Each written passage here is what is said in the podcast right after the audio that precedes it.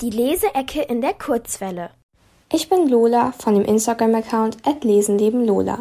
Heute stelle ich euch Pri und der unterirdische Garten von Matt Larkin vor.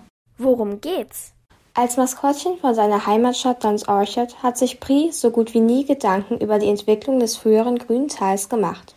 Doch als eines Tages Aticia Stone in der Stadt auftaucht, bringt sie mit ihrer undefinierbaren Haarfarbe eine Menge Fragen mit, die Pris sonst immer zugleich getaktetes Leben vollkommen aus der Bahn werfen. Zusammen entdecken sie ein Haus nur aus Türen mitten im Gruselwald, einen unterirdischen Obstgarten, lernen den gefürchteten Knochenmann kennen und zum ersten Mal wird Pri klar, wie viele unglaubliche Wunder und wahrhaftige Abenteuer die Welt birgt.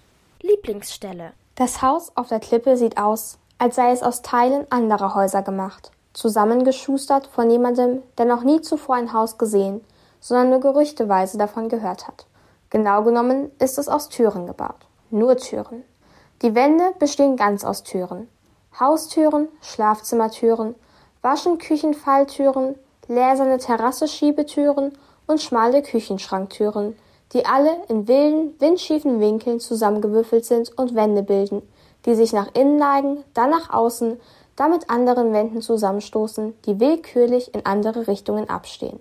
Ganz oben ragt ein dürrer Türenturm aus dem Ganzen auf. Seine Spitze besteht aus gläsernen Schiebetüren. Ein schwacher Lichtschein dringt von innen daraus hervor. Eticia atmet tief durch. Ist irgendwie gruselig, stelle ich fest.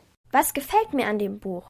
Alle Personen, egal ob Haupt- oder Nebencharakter, wurden bis ins kleinste Detail ausgearbeitet, was noch mehr Abwechslung in die Geschichte bringt. So ist nicht nur die Stadt ein verzwicktes Rätsel, sondern auch seine Bewohner.